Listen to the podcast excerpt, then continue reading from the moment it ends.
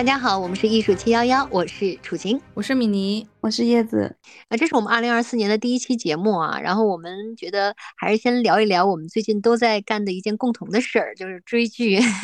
追的就是同一部剧《繁花》，对吧？对对对，哇，这部剧真的是最近太火太火了。我已经刷完了一遍普通话版的，我现在正在刷第二遍沪语版的。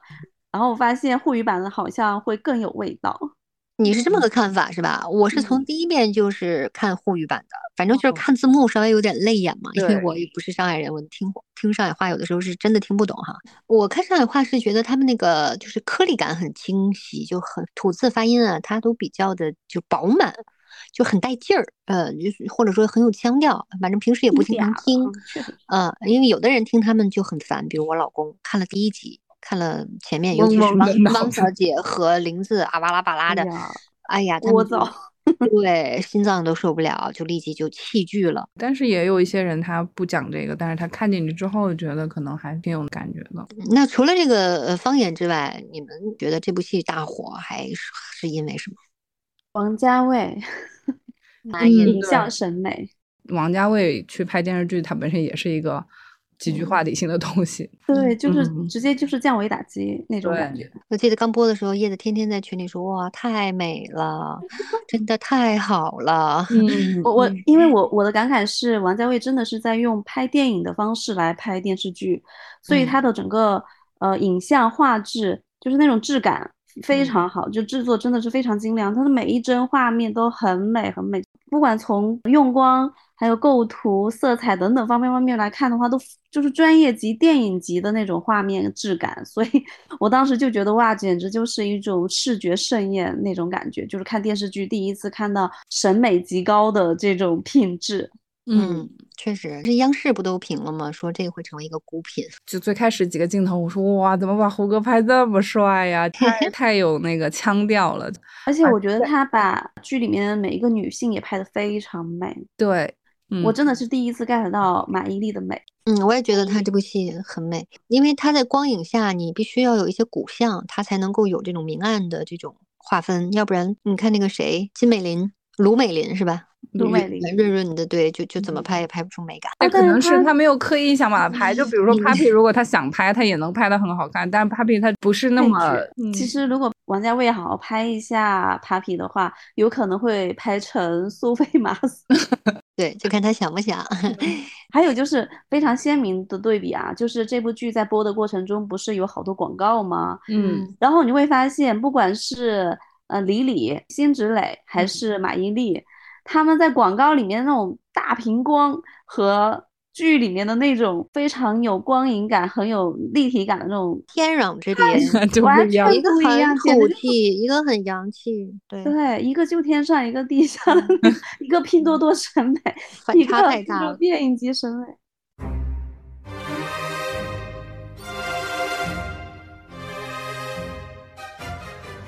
然后我不知道有没有人关注到这个金宇澄，就是这个原著啊，就是看了一些他的采访，我也是刚看完，全刚看完之前没有关注金宇澄这个人，也不太了解《繁花》，我也没读过这本书，但是我对金宇澄这三个字的发现还是挺意外的，就是我之前在写一个策划案。然后是一个商业的一个艺术策划案嘛，有需要需要去匹配一些呃，就是跟这个品牌啊核心价值观相一致的艺术家。然后那个核心价值观的提炼呢，有那么几个关键词，比如说不被定义，然后自由自在、非传统的、有趣的。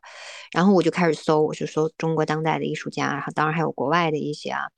然后肯定其实最符合我印象的一个是。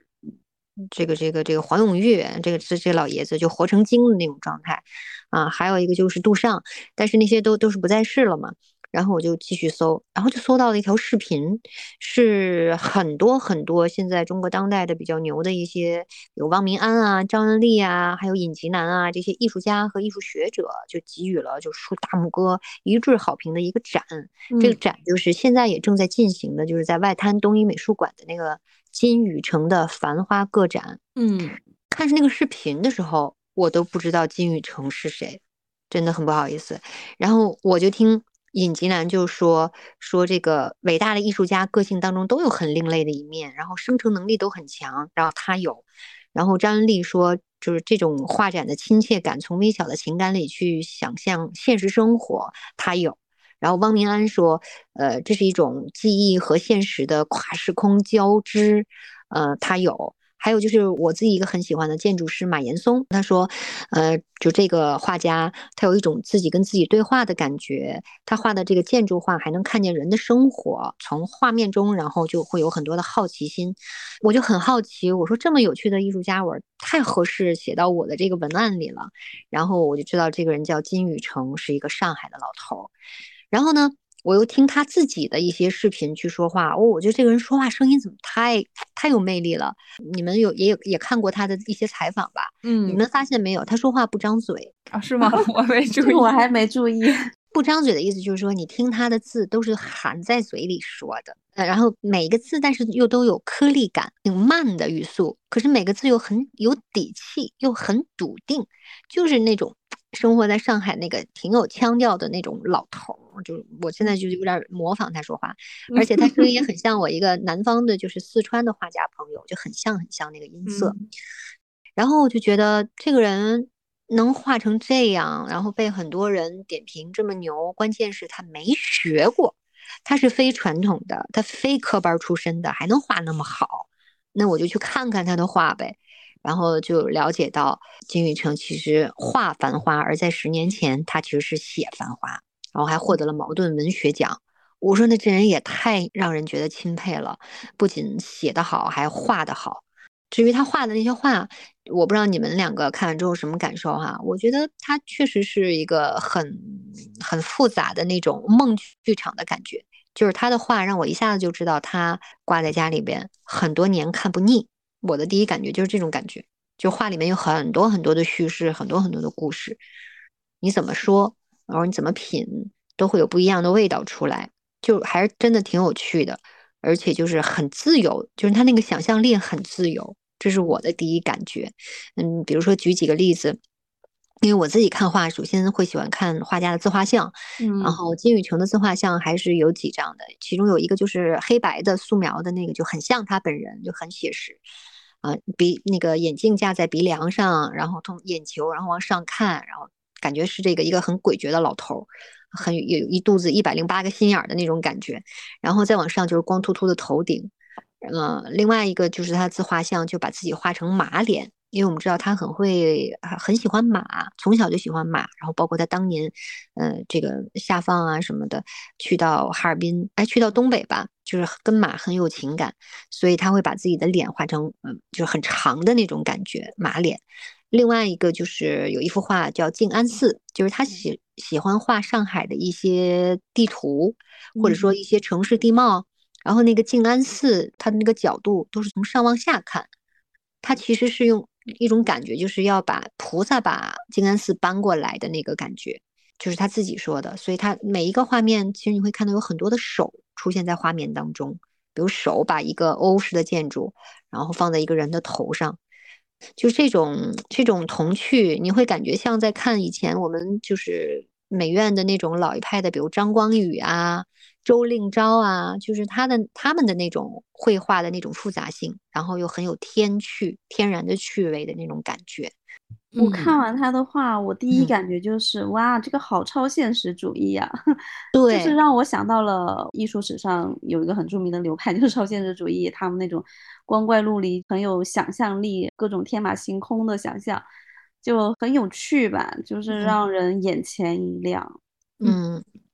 就比如说他那幅彼岸，他的冷暖视觉冲击力也很强。另外一个就是这个人物他的那种变形也很夸张，就是整体让人感觉很神秘、很超现实。他的作品给人感觉还是挺自由的，就是因为他没有受过这种什么所谓的专业的训练，所以他反而能就是肆无忌惮的展现他自己内心的所想的东西。或者其实你看《繁花》这本书里边也有很多他自己边写边创作的插画。然后我那天看了金宇澄的那个十三幺，然后他也是很小的时候就可能交了一个笔友，当时跟笔友在书信联系的时候，他也是说到自己是有写有画的那种，就是就相当于其实从他这个人的创作输出来看，他其实都不是单一的，他其实就是一个很丰富的一个一个状态的输出，就是他可能觉得不管是绘画也好，还是写字也好，其实都是自己的一个表达。嗯，所以我会我会感觉他他画的东西就不受任何拘束，就是他可能就把自己心想的东西画出来了。然后我们看到他，比如说像阳台啊这种作品里边儿，也不是一个常规的视觉所能看到的一个再现，肯定是他心里的一些途径，然后进行了一些重新的组合呀，然后进行了一些丰富的想象啊，然后再把它展现出来。我觉得可能是不是跟写作也有一些关联，然后跟不写作的画家创作出来的作品就会有一些区别。反正他就是各种内容、各种文本、各种手段、时空都叠加到一块儿，然后层层展开、层层叙事。呃还是一个挺有耐性的一个人的，就是特别能够体现到那个繁花的“繁”字。嗯就是我就很不耐烦，就是不耐那个烦气的烦啊，也不耐这种复杂的这个繁复的繁。你看他那个画都特别拥挤，然后都是小小的人儿啊，特别挤的街道啊，就像人的神经一样复杂。所以就是上海有一个呃点评人，那个毛尖，好像最近还挺火的，他就说说这嗯个呃，就是呃金老师的话，那个度量衡很精确，度量么说？度量衡就是就是好像那个单位，就他的那个他的用笔啊，然后那个笔触啊，都极其的细腻。他你可以理解为这个度量衡跟王家卫的度量衡是相一致的。王家卫拍每一帧每一个画面，他的要求也是极其精确的。所以我不知道当时就是王家卫也去看他的画，王家卫会是一个什么样的感受，或者跟老金会说些什么。反正我觉得这个文学性上和他的这个艺术绘画性上肯定有相互关联的地方。嗯，对，嗯但是因为我没有读过《繁花》，有一些人说，因为他获就是在杂志收获上发表，然后出版之后又获奖无数嘛。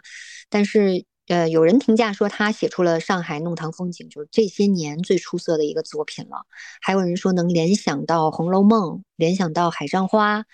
嗯，但是也有一些反对的声音，比如说这个书当中啊，通篇都是男男女女灯红酒绿、摇摇晃晃，就是一片一片乱花丛的景象，很少有对当代小说应该有的那种人物心理的描写，觉得它缺乏对人性深处的窥探。嗯，但是梁文道曾经也说说这个一个做了二十多年、小三十年的一个文学编辑，怎么可能不知道当代小说该怎么写？其实他内心非常的复，嗯，就是复杂或者是谨慎的一个人，但是他可能就是选择了这样一种传统主义的意见的，嗯对的写写法，嗯，他其实最早不是在那个小的杂志论坛上呃论对对坛最早是在上论坛上发嘛，嗯就。是那种沪语的，大家都用沪语写作的，然后还有写，就写着写着，然后就好多人看，好多人追着他，就跟现在就他其实最早就是网络小说嘛，后嗯来就是开始连载，连载之后又出书了。我觉得这个顺序可以是这样，就大家可以先看剧，看完剧之后，如果你对就是呃原著有感兴趣的话，你可以先去读一读这个作者金宇澄的一些艺术相关的一些访谈，就看一看他的展。他那个展其实咱们错过了，他去年就二零二三年八月三号到十月二十九号在南池子展出了，然后现在呢大家可以不错过，现在就在这个上海外滩的东一美术馆，反正就是朝北走。就是汪小姐的二十七号外滩二十七号，朝南走就是宝总的和平饭店，反正中间那个位置就是东一美术馆。对，然后那是不是这一次，嗯上海有一个繁华旅游路线了？对呀，你大家去文旅卷的时候，就是去上海，你不要只去黄河路是吧？好吧，你也可以去一下这个这个 东一美术馆，两百多幅作品。我觉得每一幅作品就像他戏中的人物一样，没有什么男一、女一、女二、女三的这种区分，就每一张都很精彩，每一个角色都有非常丰富的、细腻的一个呈现。我觉得啊，就是呃，《繁花》这部戏，你要说它有很大的艺术性上，金宇澄应该是值得被大家看见的一个人物，嗯或者一个关键词。是，万万没想到他还画的那么好。真的，他的画我真的很久没有看到这样有趣的这种画作了，充满想象力。真的让我还我打开以后，我觉得还蛮惊喜。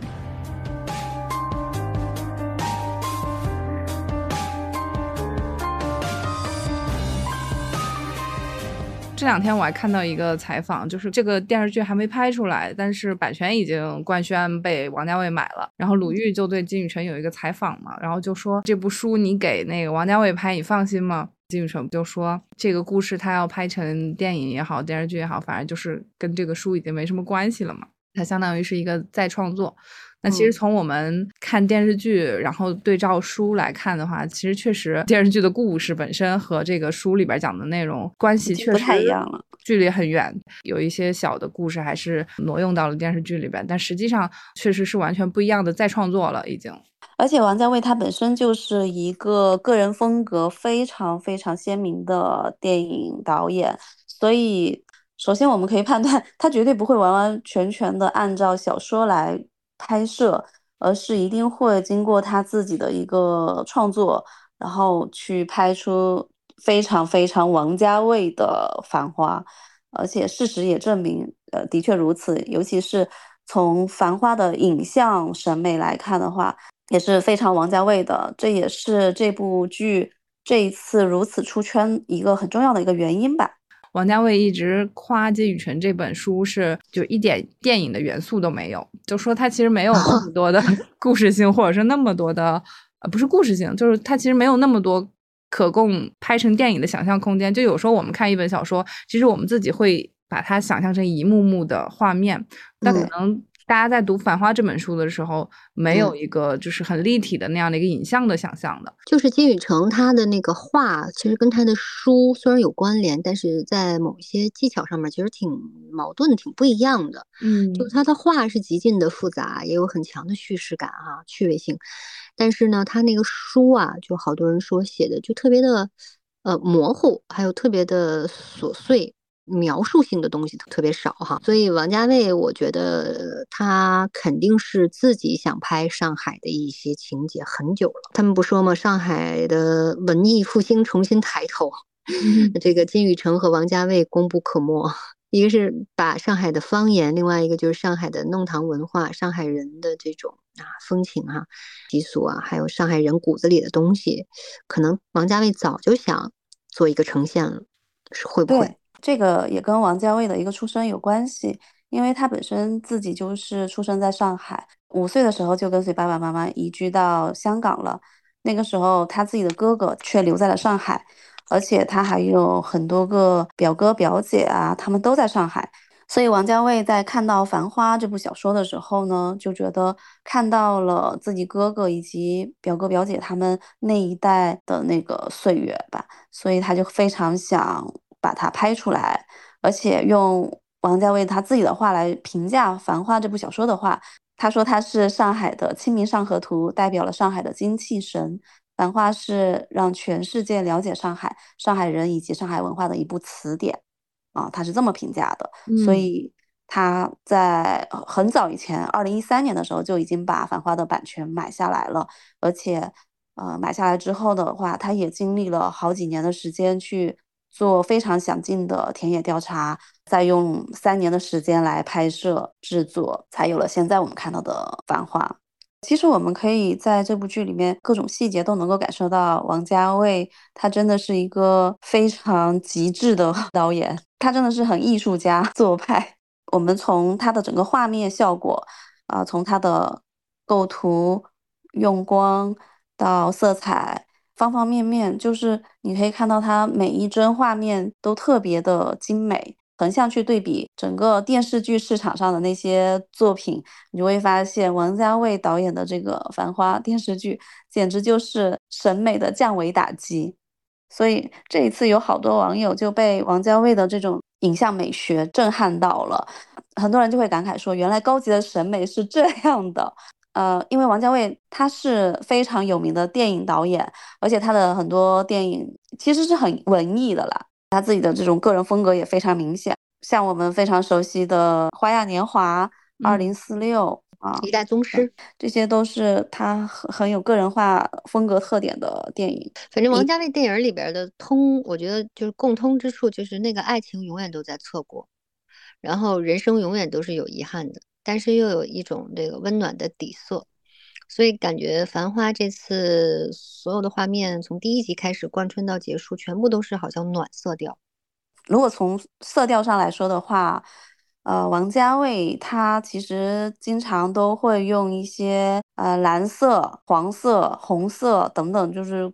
非常鲜明的一种色调来呈现，而且他的影像画面里面其实是冷暖对比度非常强的，所以你会发现在《繁花》这部剧里面，它的整个影调上，整个片子其实是都是好像呃大部分都是夜景拍摄嘛。然后虽然也有白天的一些场景，但是你会发现，哪怕是白天，它也会显得很暗，嗯，对不对？它在整个影调上就是整体是偏暗的。对我看到一句评价说，它白天都是黄昏余韵，晚上都是灯红酒绿。这个也是它的一个影像风格特点。嗯，然后它在调色上其实是刻意去去调成了这种色调。我我对《反花》印象画面印象最深的就是它，当然它用了很多镜面的效果，但是印象最深的还是很多很多霓虹灯加上反射的那种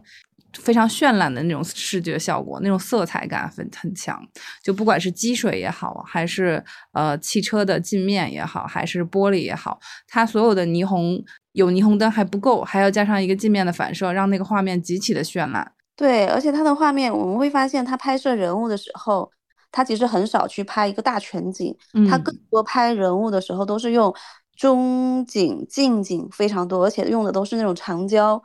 你会发现他要么就是背景虚化，要么就是前景虚化，就总之用的也是大光圈。它整体的画面有被简化，而且减少了很多环境中杂乱的那种因素干扰。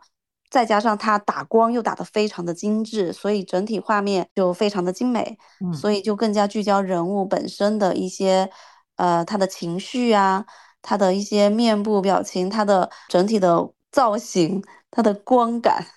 就是把我们的目光全部都聚焦到这个演员的五官上。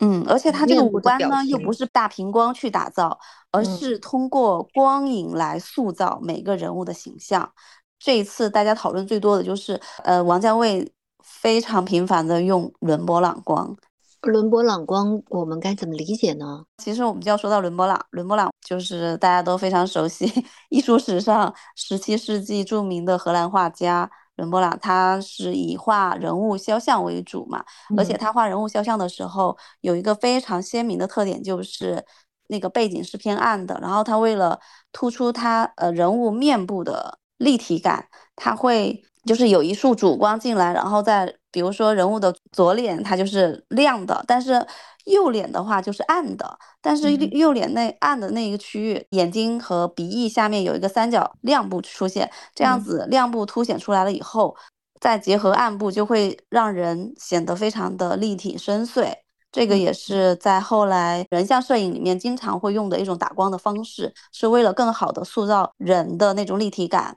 造型感。画素描的他们好像经常就会有这种光影，就把这种骨相或者把一种轮廓的这个就分分界面给它能够区分出来。因为像我们有的时候化妆不都是给自己的面部，亚洲人的面部折叠度不够吗？对。然后欧洲人如果这么理解的话，就可以理解为伦勃朗光其实是增加了人物的面部折叠度啊，确实是这样子。你会发现很多人会吐槽，比如说在那个马伊琍的那个广告唯品会的广告里面，就是大屏光，她的面面部就没有折叠度了，全部都是平面的，对不对？就没那么美，也很扁扁平，没立体哈。对，但是在电视剧里面，每一帧。呃，马伊琍的那个画面，你就会觉得她好美啊，而且她面部立体感也会更强一些，这就是光感打造出来的不一样的那种造型。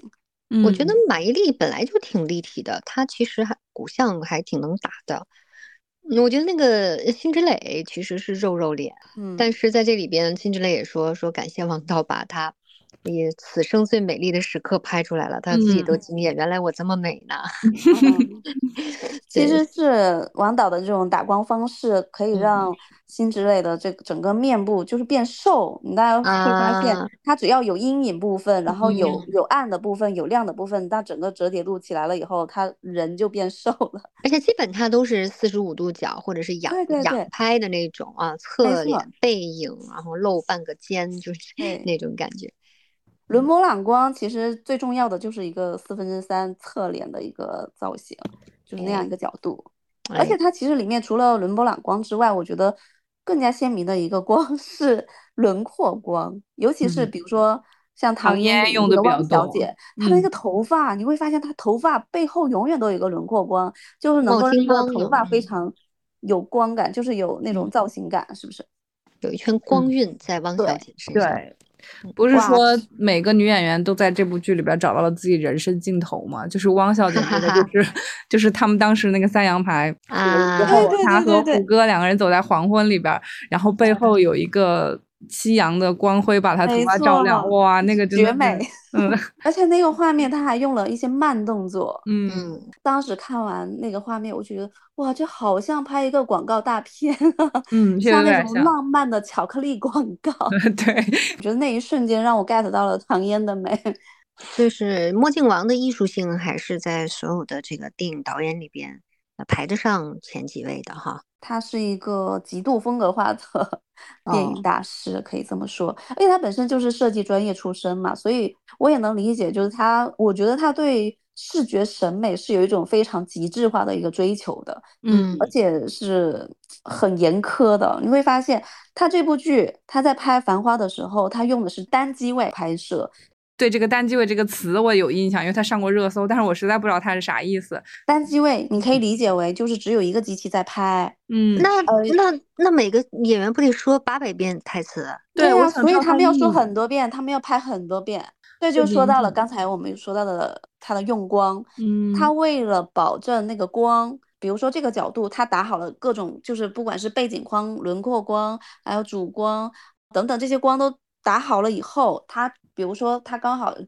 这个机位拍一个机位拍进去，就是那个光都是非常好的那种质哦。，你在另一个角度看，可能就角度不那么好，怎么是吧？拍呢？多个角嗯度就没有那些光的感觉了，明白？所以嗯光嗯打起来是非常耗时的，在片场。哦，是的，所以，必须要用机器去找光，光就不要再动了。那就是说，这这个这一条他觉得 OK 了，然后他再去换那个机器，然后再用换一个光，然后再拍？对，因为只有在单机位的情况之下，它才能够对每一个画面就把握做到非常极致。不然的话，你想在那样一个场景里面，如果我多个机位，我怎么保证我的那个光都是很好的呢？对不对？嗯，有道理，理解了。难怪拍这么慢。嗯，对，天呐，我觉得应该实际是上后来很呃，比如少尤其是电视剧拍摄的，绝对好多都是多机位。对，这个其嗯实是也可以理解，因为可以提高效率嘛。对，我们拍一个什么外拍的小片，还五个机位，就是有时候会那真人秀啦，啊，就是或者是一些嗯那种的，就更多机位了哈。所以王家卫嗯是一个多么追求审美极致的人啊，对不对？嗯他，就是真的是为了每一个镜头、每一个画面都是 足够完美、精致，嗯，嗯，所以就采用了这种单机位的 拍摄方式。对。我看的时候，其实就感觉出来，比如说胡歌跟辛芷蕾在对话的时候，你会感觉他们两个人的光是不一样的，就肯定不是一个同一同一个环境下，他俩会面部都呈现那么完美的光影，肯，定是分别给他们打了光，对然后，你就是。对，就他停下来每一帧都是很美的，但是现实中是不可能这样的，同时也会被挺多人诟病，就是觉嗯得没有这个是不是有点太舞台化了？对对 对，就有舞台感，没有真实感，你就会感觉聚光灯一会儿从他身上，然后又调到他身上，然后又调到他身上。嗯所以其实这个怎么说呢？如果我们从绝对的视觉审美的角度来说的话，那王家卫的这个影像审美是非常顶级的。但是也有一些人会觉得，你如果是两个小时的电影、三个小时的电影，你要是这样子的话，那也 OK。但是你是一部三十集的电视剧，每一个画面都是如此精美，是不是也会形成一种审美疲劳？嗯，我不知道大家看的时候会有这种感觉吗？我感觉其实他后边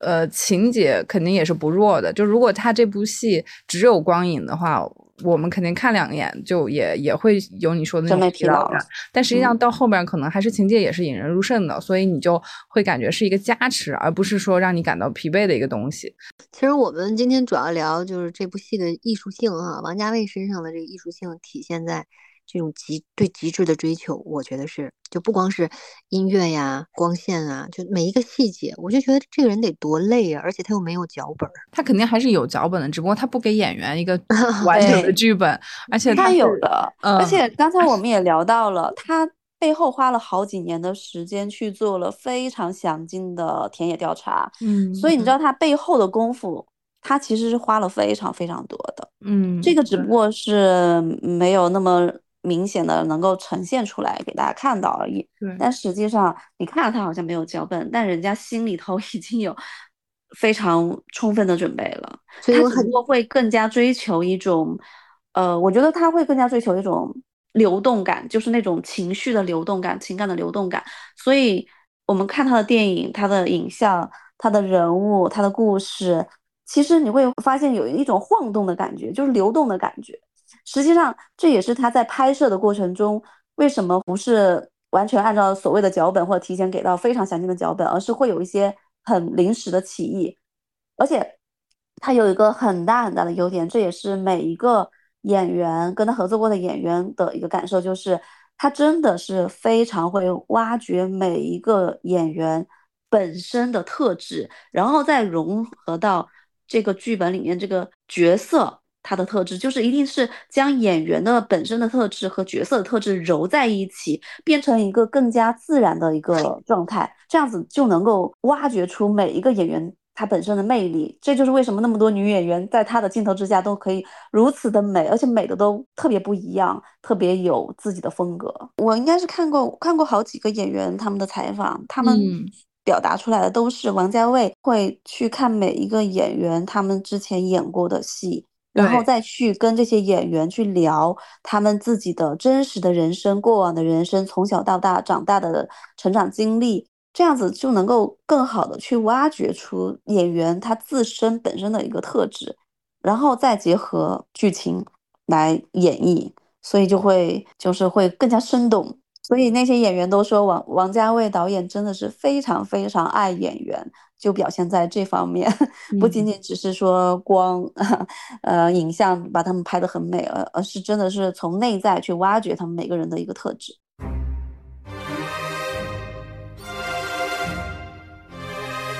哦，王家卫的影像美学，呃，除了刚才我们聊到的光影色彩，其实在构图上，我觉得也可以说得上是。教科书级的 这种呃摄影课，因为我发现他基本上所有的这些构图都是摄影里面非常经典的一些构图方式，比如说那个刚才米妮聊到的镜面反射，嗯，对吧？他经常会用一些镜子啊、玻璃啊、窗户啊等等，就是去镜面反射出一些一些镜头，比如说像胡歌他在第一集呃拿着酒杯靠近。那个镜子，然后你们可以看到镜子里面就可以反射出宝总另外一面脸，而且他当时拿着那个镜头还向爷叔举个杯子，让我想到了盖茨比是吗？对，盖茨比让我想到了盖茨比，真的就那个那个镜头就非常致敬盖茨比的感觉。嗯，对，包括也很多人说他其实拍的就很像盖茨比的那种感觉，是不是因为那个时候的上海的一些。呃，建筑内部的装饰，它其实本身就有一点那装饰艺术的那种感觉。是，嗯，还有就是，你不觉得，呃，这个九十年代的上海和盖茨比他们那个年代一二十年代的美国，其实也是差不多的嘛，也都是刚刚开始蓬勃发展，而且也都是从一个穷小子，然后突然发迹成为宝总，成为盖茨比，成为，所以肯定有致敬的成分在那个动作。还有就是框架式构图也非常非常明显，嗯，对吧？他经常会在那种窗户框子、呃门框等等，就是那些角度去拍摄一个人物，这种也都是摄影里面非常经典的取景方式。然后还有就是非常典型的黄金线，就是三分法，就是基本上人物在画面的三分之一处 这样子，就显得整个画面都非常稳，嗯，很经典。其实这个这个，尤其是《繁花》出来之后，我觉得养活了好多这种，包括咱们在内啊，就是自媒体的这个创作者，因为它里边可以聊的东西太多了。就好多的做这个自媒体视频的，他就拿《繁花》做很多例子来教大家构图，教大家调色，怎么拍摄，布光，对，怎么布光，然后还有怎么配乐，在哪个节奏点进音乐啊什么的。对对哦，对，那说到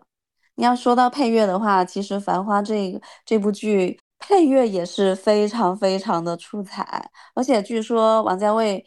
他为这部剧音乐版权费就花了一千多万。对，所以其实真的他这个配乐那里面那些我们非常熟悉的一些经典歌曲，一想起来哇，确实是很能够 调动人的情绪。我印象最深刻的是林子他的那个突如其来的爱情，哇，那个背景音乐一响起，立刻想到了《东京爱情故事》，哇。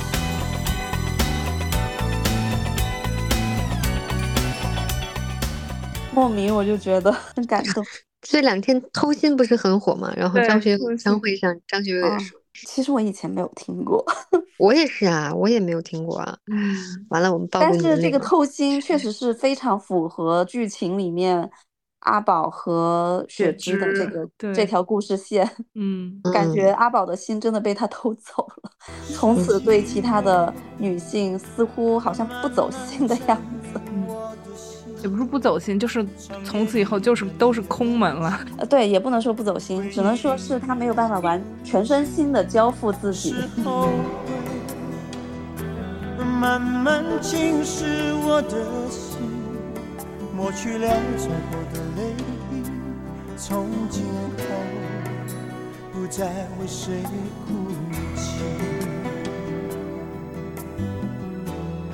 你刚才说到那个，就王家卫的这个细节，对细节的把控特别的极致，我就想到那看了这个美术指导、美术置景的一个采访。嗯，因为我们主要聊艺术嘛，就想到了在这电视剧里边还出现了九十年代的这个艺术品，然后。就是在那个李李的那个至真园里边，我们看到他的办公室里边和他至真园的那个走廊上都有油画。然后有一个情节是强总走到那 他的那个办公室里边，然后看到那个画，看了一会儿，还说了一句“好投资”。然后李李就说希望比股票赚钱。强总说长期来看，反正就是应应该是比那个股票赚钱的。然后我们在这里就想聊一下这两幅画。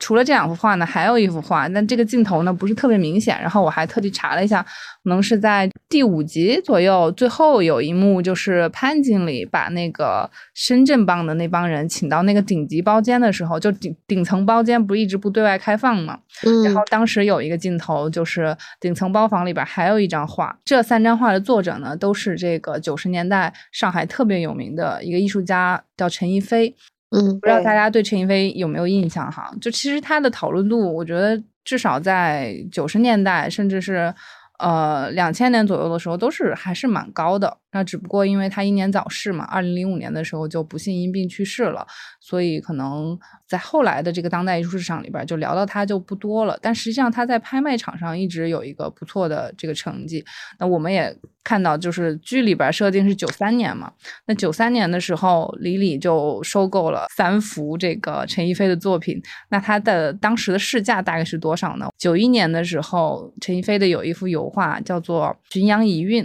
然后在香港佳士得是一百三十七万港元成交的，当时是一举刷新了这个中国油画的拍卖记录的。次年呢，还有一幅作品叫《夜宴》，是一百九十八万港元再破纪录。所以我们可以猜想啊，李李的这三幅作品肯定也是价格不菲的。嗯嗯，对吧？小五五六百万了。而且他这几幅作品其实都是王家卫都是跟藏家借的原作。来做的道具，我觉得它 真的非常极致哈。这个你想想，真的好极致啊！是啊，你想那那这几幅作品在现在的价值可不是几百万了。就是我刚才说的那个顶层包间的玉堂春楠，二零一七年就拍出了一点三亿的价格，最后加佣金是一点四九五亿的价格成交的。然后你想想这么贵的画，那我不太确定这幅画是不是原作了，就有点都是都是好像都是，我记得是采访。他的弟弟陈一鸣的时候，他提到那些画都是原作。对，而且这个玉堂春呢还是刘一谦拍的。就好像刘一谦他挺喜欢陈逸飞作品的，之前就有收藏他的那个音乐家系列，就是提琴手、长笛手啊什么。就可以说陈逸飞在当年就是九几年、九十年代初的时候是非常，呃有名，然后市场也非常活跃的艺术家，是吧？嗯，他其实更早，就是陈逸飞，他是一九四六年生人嘛，然后他是八十年代，就是八零年出的国，但其实在他出国之前，也就是七十年代的时候，他本身已经在这个艺术界非常有名了，他已经是个很成功的艺术家了。是，其实，在在当时，我不知道大家有没有印象，就是我小的时候，语文课本里边有一幅画，叫做《占领总统府》。这幅画呢，就是陈逸飞跟魏景山合作的这个油画。其实，在七十年代期间，他创作了不少这种。革命历史题材的这个画作，那因为他自己本身的艺术功底、艺术技法非常的的深厚，所以他其实在当时的这个艺术圈已经有一定名望，但是可能也是还想寻求突破吧。然后八零年的时候，呃，正好那个时代也有这种出国潮嘛，像陈凯歌呀、谭盾啊，都是跟他差不多时期一起出国的。然后一帮人，八零年代他到了美国之后呢，又创造了像这种什么江南水乡啊，然后这种古典仕女啊这样一系列的这个作品。那我们剧里边看到这三幅呢，其实都是属于古典仕女的这个一个系列的这样的一些作品。像我们刚才说到刘一谦拍的《玉堂春暖》。描绘了二十世纪三十年代的时的上海的一个这样的一个风情吧，然后里边有灯灯火摇曳呀、颓废静谧的这种风格。然后，但艺术界其实对他这一系列的话也有两种不同的褒贬的声音嘛。首先，西方人是不管是这个评论上还是说市场上都很认可他这些作品，所以当时他在艺术市场上是获得非常大的成功的。就不管是拍卖屡屡破纪录也好，还是说在他的画廊的展览上全都销售一空也好，都是。对他一个非常大的肯定，尤其是他展现的这种以西方技法呈现的东方神韵的这样的一些，我觉得他是就很符合他们西方人眼中那种东方的情调和东方的感觉。当然，他回国之后呢，其实也面临了很多批评的声音。一个方面就是说，觉得他是有这种后殖民主义的倾向嘛。其实他他所谓的这个东方，满足了西方人眼中的这种东方，就好像。很多人批评他和张艺谋的那种电影所呈现的感觉是一样的，就是只呈现了西方人眼中对东方那种幻想。但是他自己本身也是有一些解释的嘛，我觉得他说的也有一定的道理。他就说。中国人的形象不是靠他自己的几幅画来确定的，他是提供的一种历史画面的可能性，一种想象的空间。然后他说，我画中的人物还是很有美感的，外国人并不会与当代的中国联系在一起。那京剧和昆曲中的人物美不美呢？但外国人不会认为这个就是当代的中国。中国人的国际形象如何，主要靠。每一个中国人，特别是政府的官员，你在马路上吐痰、乱穿横行道，然后被外国人看见了，这种形象才是不好的。我觉得他虽然是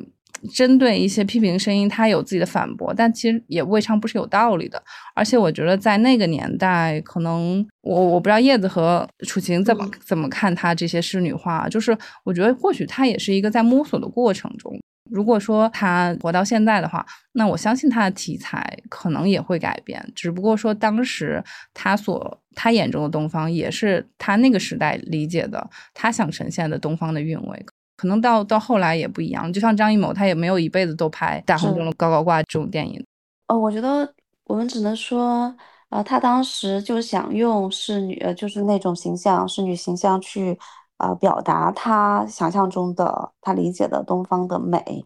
因为他觉得可能那种形象更更能够传递出他所想要表达的那种东方美的感觉。嗯，但是这种所谓的东方美，确实可能会是西方人眼中比较刻板的那种东 东方美。对，可能说他的这个行为不知道是不是刻意，但反正是迎合了西方的眼光。但实际上，你不能说他那个画是不美的。或者说，你不能说他的出发点就是去迎合，对，是。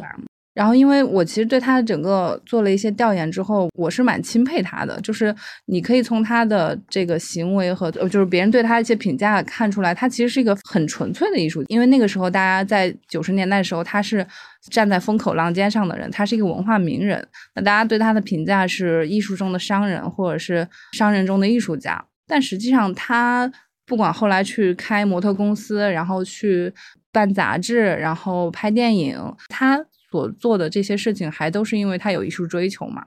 然后我觉得他有一个观点，其实还挺让我感动的。他就说，他就提出了一个大美术的概概念嘛，就是他希望。能够用自己的这个审美来去带给中国大众，因为可能你像在九十年代初，整个中国的这种艺术氛围都不是很强，或者说整个大众的这样的一个生活里边没有说特别大的这种艺术品味，所以他想做的事情是通过他来创办杂志，然后拍电影，然后把他日积月累的这种审美来传递给观众，然后希望给观众以一个审美教育嘛。那其实我我们现在看来，这种观点也蛮先进的了。只不过当时大家一直还还在争吵一个艺术和商业之间的这个界限。但其实，在我们今天我们做艺术管理的再来看的话，这其实根本不是不算一个问题嘛。因为艺术本身它其实就是要和大大众融合的，或者说他做这个做这一系列事情的这个初心都是很契合我们现在希望做的这些东西的，对吧？你呃，我觉得这个大美术概念真的可以理解为现在我们所追求的这种大的审美教育。对对，其实就是审美教育。他其实当时讲的很明确，就是希望给大众审美教育。我觉得还蛮超前的。你想九十年代的时候，大家九十年代我们才刚刚刚刚开始，只能说他他他这个太前卫了，他的那个嗯，其实那个时候很多人还吃不饱呢，对吧？对，还是在一个属于在不断的。追求物质，对，就是追求经济发展，然后每个人都在追求好生活的时候，然后他是把一个审美希望融融入到这个生活里边。你看，他当时也不仅拍电影，他还甚至参与了很多上海的城市建设，然后上海的艺术区的建设。你就会发现，他最后我们都说他是拍电影太劳累去世了嘛，但其实你会发现，他可能在事业的方方面面，他投投入了非常多的心血，也有可能这个就是。他的身体不堪重负的原因，我们现在再回看他，因为我以前不是特别了解他，觉得还是挺值得敬佩的。一个人能够就是涉涉猎那么多行业、那么多领域，我也觉得他是一个非常有活力的人。对他其实对电影的拍摄要求也蛮高的，就是跟王家卫也是有点惺惺相惜的感觉。最开始他不是去拍电影的时候也去拜访过王家卫嘛？然后王家卫还劝他不要拍电影，对吧？太累了，嗯，太累了。可能他的这个整个的精神，跟就跟《繁花》这个电视剧里面反映那种九十年代的拼搏精神，其实还蛮契合的。就是我们都说《繁花》跟原著不一样嘛，反而我很喜欢电视剧里边那种改编，因为它它除了讲那个宝总的这种很杰克苏的一个主线之外，其实讲了女主角的三个女主角的不同的奋斗的人生嘛，尤其是汪小姐和。和林子，我就很喜欢那那一段改编，它其实很契合那个时代的这种奋斗拼搏精神、敢闯敢拼的这种精神嘛。就是让我觉得陈一飞他他在当时能做一些大家还还未能想到的、还未能去就是赞成的一些事情，他其实也是很有勇气和很有这种敢闯敢拼的精神的。就好像那个九十年代那种斗志昂扬的那种精神，反而让我又又回到电视剧里那种感觉。他们好多人都说《繁花》这部小说，小说的话可能更多是展现的是上海的那种生活况味，但是剧版的《繁花》呢，就不仅仅只是展现上海的这种生活况味，而而是一部奋斗史和那种奇观史。对，它就是像宝总就是奇观史，然后几个女性的话，我觉得也是奋斗还蛮蛮明显，尤其是他有一个人物弧光，就是他们的性，他们的一些转变，就是想离开宝总之后。当然，他们也面面临很多困难，然后面临了一些未知的时候那些恐惧，但之后他们还是有那种勇气突破吧。我觉得这个是还挺闪光。你说他过于理想也好，但我觉得还是挺感动我的。反正，嗯，而且也某种程度来说也比较符合我们这个当代的这种价值观，对，嗯，大女主价值观。对，嗯，但是你们不觉得他那个剧情的安排会让人觉得这个女人好像事业和感情只能一端开花？就本来是汪小姐是想辞掉工作陪着宝总去卖包子还是卖什么的茶叶蛋啊？茶叶蛋，对对对，好像从某一个角度来说，这几个女人也要感谢宝总的不爱之恩，才让他们。要真的靠自己，因为林子不说嘛，但凡有退路，谁想做老板娘？我是觉得啊，就是先这几个女人都是先是求爱情嘛，就是但是爱情求不得嘛，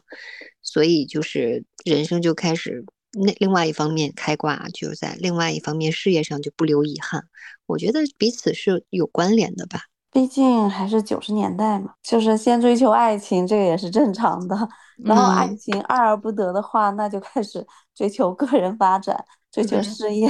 到最后，其实他们的爱情也是悬而未决的。就是有的人说，嗯，王小姐在天台上是看到了宝总，但是有的人说他们俩隔着一个黄浦江，一个在浦东，一个在浦西，就是看上去又很圆满，但好像又还是蛮虚妄和充满无奈的。可是我自己看的时候，因为我本身，